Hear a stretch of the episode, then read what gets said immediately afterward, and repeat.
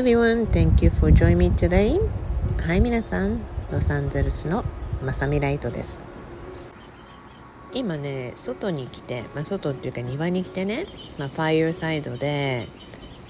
ゆっくりと紅茶を飲みながらお話をしようってやってきたんだけども気温が結構寒くてなんか見たら10度なのね。何を考えて外に座ってるんだと思うんだけど。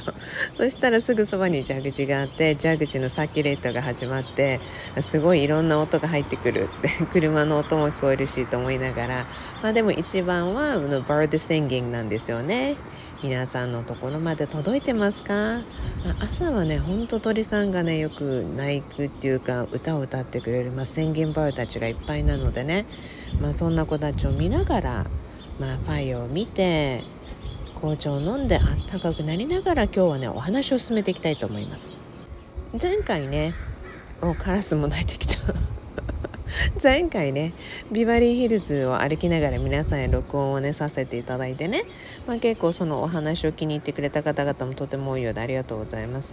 で今ね鳥たちを見ながらお話をしてるとねもうこのぼーっとした状態ってすっごく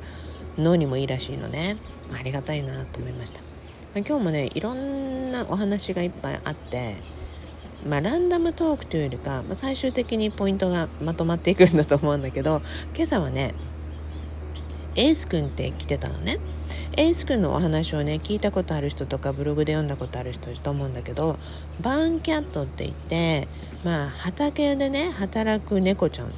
まあ畑のねそのマウスとかそういうネズミたちをねしっかりキャッチするそんなお仕事のね猫ちゃんたちがいてまあエース君もその一人っていうか一匹だったんですよね。うちの近くに、まあ、もらわれてきてでずっとねやっぱり外で暮らす生活がね畑で暮らす生活が長かったので、まあ、いつもフラフラとして近所では有名な子なんですね。で今朝も散歩中のワンちゃんを見つけてで玄関先に出たらエースがいたんでねでそのワンちゃんのところまで走っていくのを見て、まあ、あの知らない人たちはねびっくりするんだけどももうほんとうちの近くなんでねすごくみんなに人気なんですよ。でもなぜねこのエース君の話をしてるかっていうとエースには妹がいてねアイビーっていう子だったんだけど最近アイビーが見つからないんですって言って近所の伝言板に、ね、回ってきたのね。でやっぱりそういう時って今の時期ってねコヨーテが繁殖する時期ででコヨーテもねやっぱりおめでたをしてその仲間たちがもうご飯を食べさせてあげなきゃっていう感じでものすごくハンティングに力を注ぐ時期らしいんですね。だから多くのやっぱり小動物とかがやっぱりコヨーテに捕まったりとかももちろんね生きるためにこの野生のサイクルだっていうことは分かっていてもあ心が痛いなってことは多いんですよね。それでアイビーもきっとコヨーテに捕まったんじゃないかってことでいつもならねやっぱりその慣れている子たちなんでね、まあ、結構コヨーテの間をすり抜けたりとかもうすごくシャープにね爪も持っているので木の上に登ったりとかするのもすっごく速くてね。まあだからこそいつも大丈夫だろうねって言ってたんだけどもそのアイビーがねいまあ、未だに行方不明ってことはもう多くの近所の人が「ああアイビー冥福をお祈りするね」みたいな感じでもうすでに話をしていて、まあ、そんな時にねエースがひょっこりやってきたんであやっぱ寂しいんだろうなと思いながらまあ、あのいつもねご飯ちょうだいって来るんですね。でご飯をあげるとまたずっと来るからダメだっていつも言われるんですね。もう飼い主の人にもあのできる限りご飯をあげないでくださいっていうふうって言われてるんで。でもねあのいろいろアイビー探してたのかなっていうぐらいちょっと痩せてたんで「エイスご飯食べてちょっと食べて元気になって家帰りなさい」って。家族に心配かけちゃダメだよってことでねご飯をあげて。エースを返したんですよね。まあ、そんなね朝でね、まあ、鳥たちを見ながらもいろんなことを考えています。まあ、いろんなことを考えてるっていうよりかねまず昨日ねあんまり寝てるような寝てないようなって結構ね未来の夢を見ることがあるんですね。で未来の夢を見る時ってすごく身近で見るような感じでものすごく鮮明に覚えてるんですね。でその未来の夢というものが、まあ、個人的な夢というよりもいつもこの先の未来のこの星地球がどんな状況になるかっていうことをねで見るんだけどもこういう感じの夢を見るたびにすごい疲れるんですよ。だからね朝から今日はもうどっと疲れた。で起きると同時に疲れるみたいなね、まあ、そんな時って大抵ねあの夢の中でいた場所とかそういうとこでねだから体にね結構キリキリがあったりとかそういうことをよく体験するんですよね。まあ今この話をしてるのはやっぱりね未来を良くしていくには私たち一人一人の力が必要でねでそれはねみんなこの音声を聞いてる皆さんの声も必要で皆さんがどんな風に良くなっていくかってことがとっても大切なことなんですねだからこそねあのみんなに幸せっていう感覚ねそれをね絶対キャッチしてほしいなってすごくいつも思います。だから私イベントとかいろんなことを皆さんにご案内してるんだけれどももちろんブログとかこの音声とかもずっと皆さんに無料でねあの発信をしていてもうこれをね聞いてやっぱりすごく人生変わったって言ってくれる方も多いしだからこそねスタンド FM で聞いてる方ポッドキャストで聞いてる方スポリファイで聞いてる方もね、まあの、もちろんパソコンで聞いてるとかねいろんな人がいるんだけどもう全ての人に本当に感謝です。皆さんに聞いていただいて皆さんのお役に立ってるってすごいありがたいことだなって思います。さて冒頭でね言えばよかったんだけど昨日からねなんとメルマガをスタートしたんですね、まあ、メルマガの第1号が発信してるわけじゃなくてメルマガの登録をスタートしました。実はね数年前にね LINE のそのアカウントを作ったんだけど、まあ、私のねあの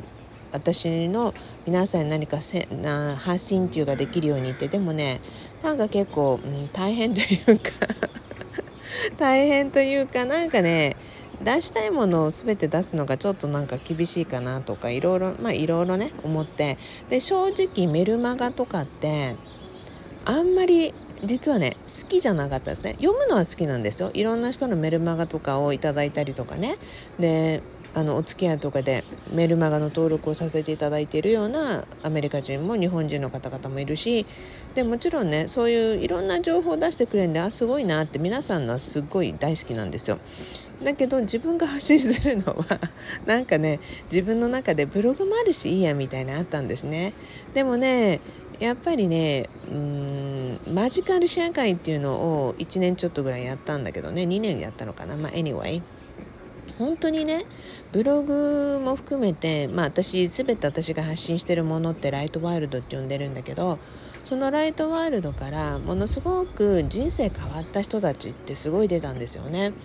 で例えば今イベントを始めて8年なんだけどその8年の間にもすごく、まあ、イベントってこれそれまではブログを読むだけで直接お会いするって直接のエネルギーに触れるっていう機会がなかったんでだからこそね多くの人たちがもうイベントに参加してくれて即座に30分で満員御礼でチケットが完売っていうことが続出したことで少しずつ少しずつキャパを広げるようにしていったんですね。まあ、でもそんな中でね本当にこの8年の間にももう2,000人以上の人たちが、ね、あの参加をしてくれてものすごく人生を変えていったんですね。でそれまでも私って人生を変えるっていうことがすごく私のキーワードにあってでそういうキーワードにあるっていうよりもその流れに結構来てたんですよね。だから15年間ビリオネアの通訳をねプライベートでしてきたけれどももちろんそういうねあの彼のところに集まるような人たちってもう大成功成功っていうよりも大成功をしたい人たち。